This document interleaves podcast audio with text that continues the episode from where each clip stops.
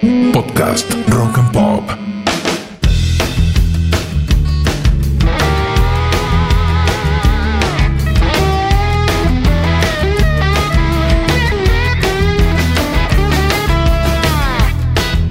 Bienvenidos remadores a la nueva temporada de Manual para Sobrevivientes. Este podcast rockero y motivador que llegó para quedarse y seguir acompañándote mientras hacemos juntos que las cosas pasen. Mi nombre es Pablo Petinaroli. Me dedico a ayudar a las personas como vos a hacer sus sueños realidad. Y en este espacio comparto todo lo que sé, aprendí y me ayudó a sobrevivir a mi propia historia. En esta nueva temporada estoy convencido que tenemos que ir juntos a un nuevo lugar. Ya aprendimos en los episodios anteriores un montón de herramientas de desarrollo personal. Ahora llegó el momento de poner en práctica lo aprendido para ser implacables al momento de alcanzar tus objetivos, por más altos, locos o grandes que pienses que sean. Por eso, yo también voy a desafiarme un poco más. Debo confesarles que hacerlo me da un miedo terrible, pero ya hablamos de eso. Si da miedo, hay que hacerlo igual. Bueno, creo que más que miedo es pánico, pero acá estamos. Entonces, en vez de hablarles de todo lo que sé o aprendí, esta temporada voy a proponerles una nueva travesía. Con historias, cuentos y leyendas, y siempre con la música que tanto escuchamos, vamos a poder descubrir cómo podemos abrazar la incertidumbre que nos rodea, hacer cosas nuevas, distintas, originales, que nos saquen de nuestra zona de confort y que nos permitan experimentar nuestra más alta realidad. Por eso, para el episodio de hoy, voy a contarte una historia que aunque la reversioné un poquito, quizás la conozca. ¿Estás listo? Empecemos.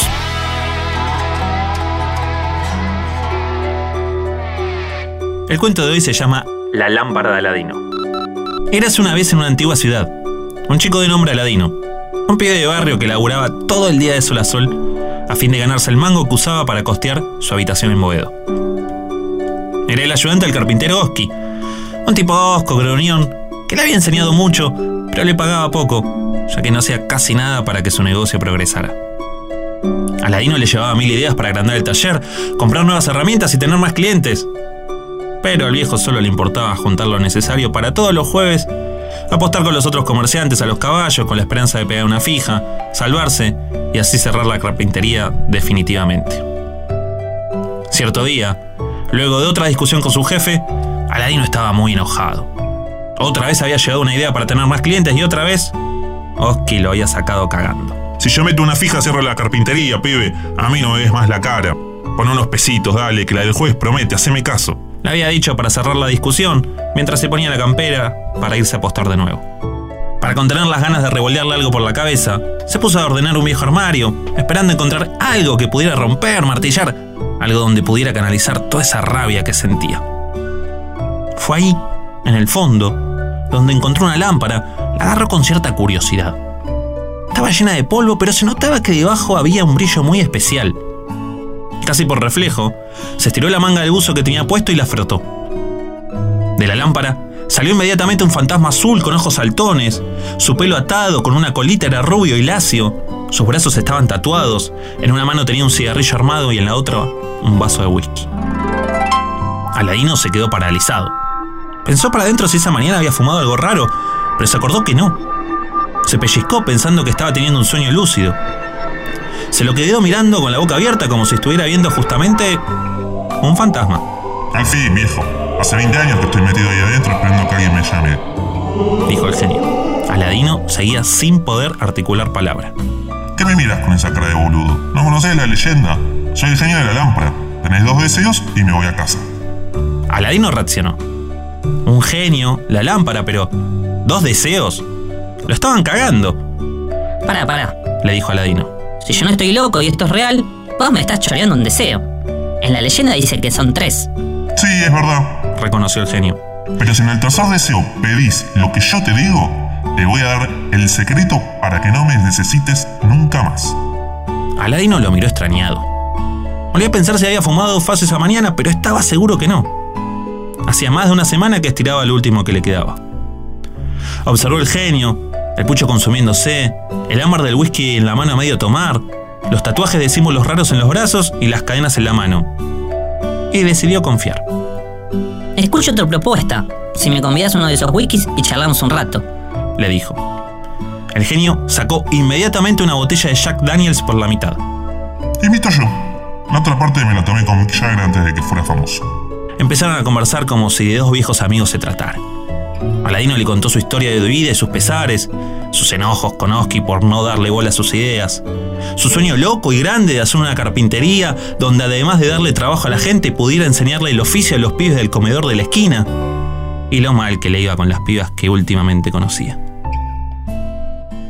El genio no se quedó atrás. Le habló de los lugares del mundo que conoció, los sucios secretos de las estrellas de rock que lo habían poseído, las veces que lloró en silencio por tener que conceder deseos horribles, lo feliz que lo había hecho hacerse famoso por una película, y cuando el whisky ya casi llegaba al final, con lágrimas en los ojos, le dijo que quería que alguien, al menos una vez, pensara en él y lo liberara. Por eso te propuse este trato, le dijo. Si tu tercer deseo es liberarme, yo te prometo que te cuento cuál es el secreto, le dijo. Emocionado, Aladino, que era un tipo muy despierto, creativo y bueno, le dijo que lo dejara pensar muy bien cuáles iban a ser los otros dos. Medio borracho, con alguna dificultad para caminar, se fue a su casa, se acostó en su cama y aunque el techo le daba vueltas, no paró de pensar. A la mañana siguiente, Oski llegó a las puteadas. Otra vez había perdido a los caballos, otra vez tenía que esperar una semana más para juntar la guita para apostar y salvarse en una fija. Aladino, que ya había llegado, lo esperaba ansioso. Soltó la sierra que estaba usando, fue hasta su mochila, sacó una lata donde tenía los ahorros de los últimos cuatro años, caminó hasta Oski, lo miró y le dijo: Toma, esto es para apostar a un caballo, el que vos quieras. Pero hacelo hoy, ¿eh? Nada de esperar hasta el jueves. Oski lo miró sorprendido. Antes que pudiera decir algo, Aladino lo empujó hacia la puerta. Si ganás, me devolves lo que te presté y no vuelves a la carpintería nunca más. Yo te la cuido.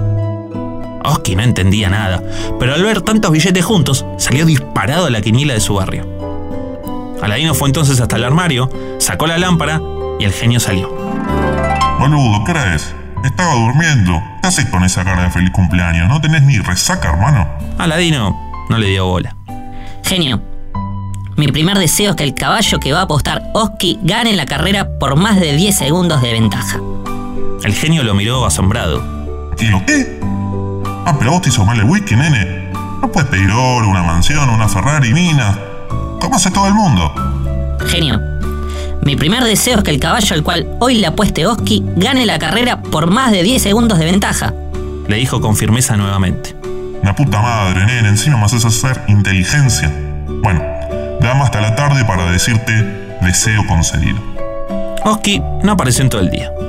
Cuenta la leyenda que se quedó ahí sentado en la quiniela, esperando que el televisor emitiera la largada del Gran Premio de Palermo. A las 20 entró como loco. Gané, nene, gané. Me salvé la vida. No laburo más. Lo abrazó, le dio un beso, un abrazo y se fue. Aladino, feliz, fue de nuevo hasta el armario, sacó la lámpara, la frotó y el genio salió. Qué ganas de tirarnos un deseo al pedo, hermano, ¿eh? Genio, deseo que conviertas esta carpintería en la más moderna y con las mejores herramientas de toda la ciudad. El genio lo volvió a mirar, miró la carpintería y dijo, Ah, pero vos estás re loco. Bueno, dame unas dos o tres semanas, así lo hacemos y no levantamos sospechas, ¿viste? Le contestó y se puso a trabajar. Al finalizar la tercera semana, Aladino entró en una carpintería totalmente renovada. Me encantaría describirla con lujos de detalle, pero no vamos a hacer largo el cuento. Así que imagínate un galpón repiole, moderno, con muchas herramientas de las que te querés comprar en cualquier supermercado. El genio lo vio llegar y al momento le dijo: Deseo conseguido, nene. Decime que no me vas a cagar y vas a respetar nuestro acuerdo. Aladino tomó aire, lo miró a los ojos y le dijo: Genio, confío en vos y en lo que me vas a contar. Además, ya tengo todo lo que necesito.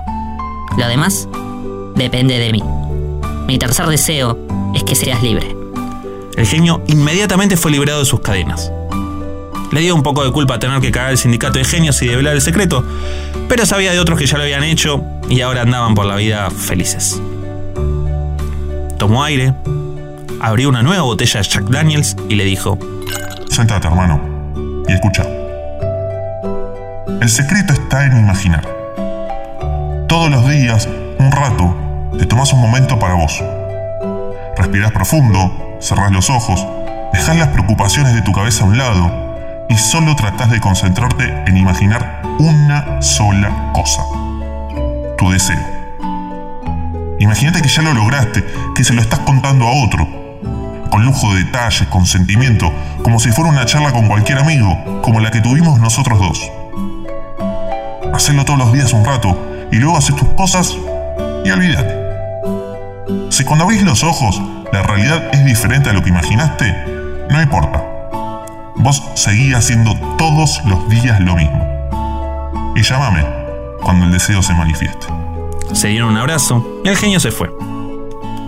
Aladino, ni lerdo ni perezoso, puso en práctica lo aprendido con el genio.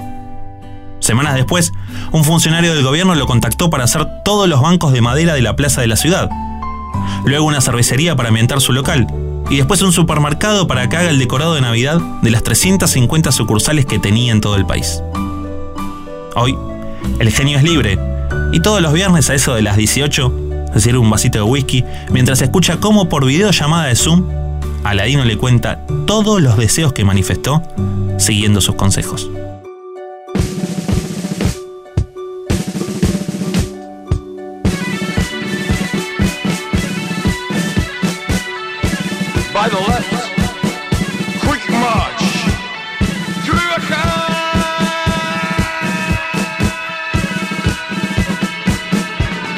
Querido remador, querida remadora, esta historia es la versión que no salió en la película, pero cuando de grande releí el famoso libro de las mil y una noches, entendí que ahí estaba la metáfora.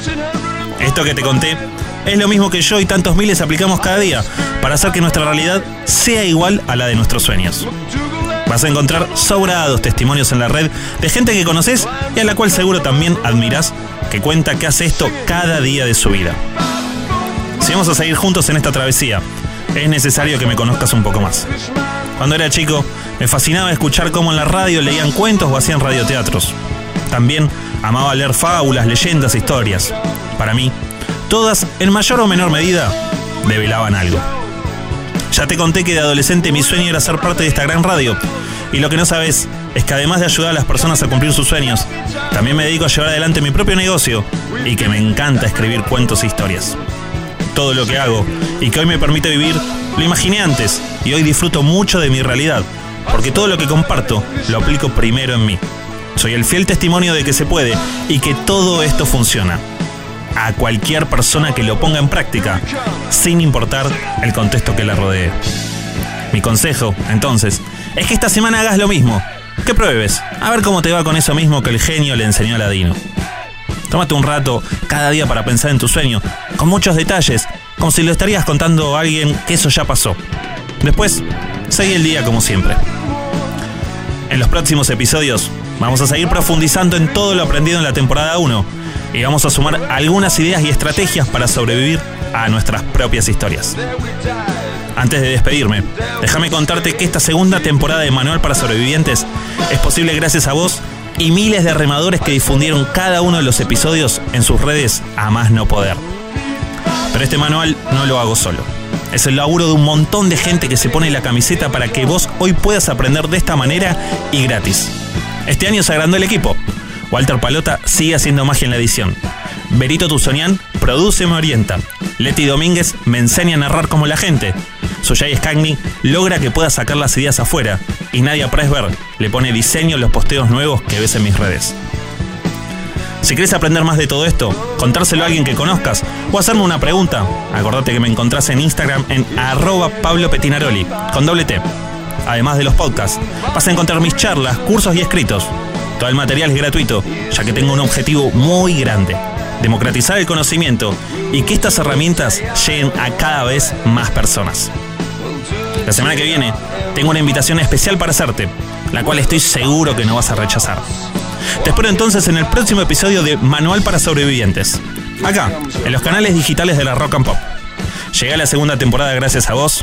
Ahora no me saca nadie. Te mando un abrazo y hagamos que las cosas pasen. Podcast Rock and Pop.